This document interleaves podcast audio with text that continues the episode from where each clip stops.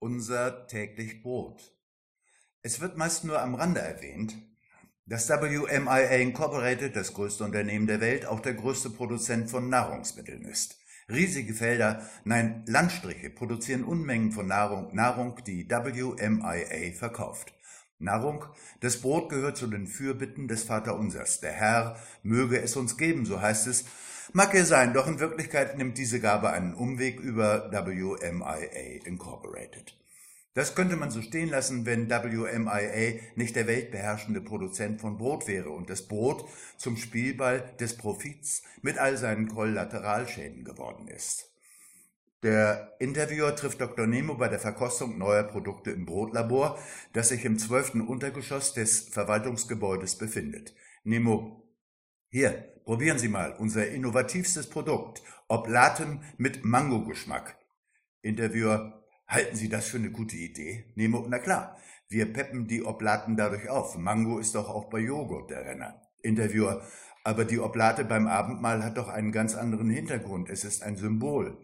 Nemo, ja, ja, aber die schmecken doch nicht. Und wissen Sie, Geschmack ist das, was sich gut verkauft. Und demnächst gibt es statt Wein beim Abendmahl Smoothies von WMIA.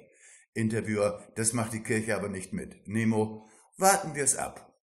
Nemo streift seinen weißen Overall ab und man fährt im Extrafahrstuhl direkt ins Vorstandsbüro.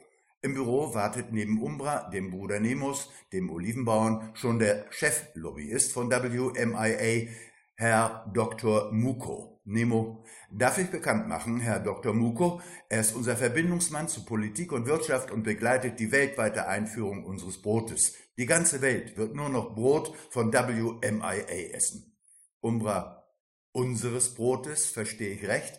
Muko, ja klar, unseres Brotes. Umbra, wem gehört das Brot der Welt? Nemo, uns natürlich. Wir besitzen die Ressourcen, war ja auch teuer genug. So eine Weltmarktstellung muss man erstmal erreichen können. Wir sind bald break-even. Der Return on Investment zeichnet sich grandios ab. Umbra, mir verschlägt es die Sprache. Euch gehört das Brot der Welt, Mann oh Mann. Nemo, so ist es halt.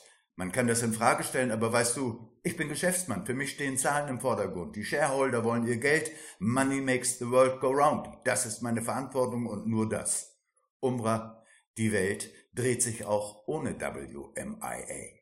Nemo, ich bin kein Moralapostel, Politiker oder Pfarrer oder so. Apropos, wo ist eigentlich der Mönch Andrea heute? Andrea ließ sich entschuldigen und übrigens, es fehlt bei dem Gespräch auch Elvira der anmutige Lichtblick in einer Welt, deren Mittelpunkt die seltsame Stadt mit Namen Los Traneros ist. WMIA hat hier ja bekanntlich seine Hauptverwaltung. Umbra, so so, das Brot der Welt gehört euch. Im Management gibt es ja den schönen Spruch nach einem Erfolg, der da heißt, What's next? Verkauft ihr demnächst auch die Luft, unsere Luft zum Atmen?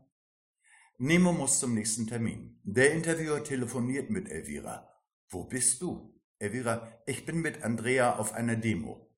Nun gut, jetzt wissen wir auch, welcher Wochentag es ist, wie die Dinge ihren Lauf nehmen und was bei WMIA noch so geschieht, erfahren wir wie immer nächsten Dienstag.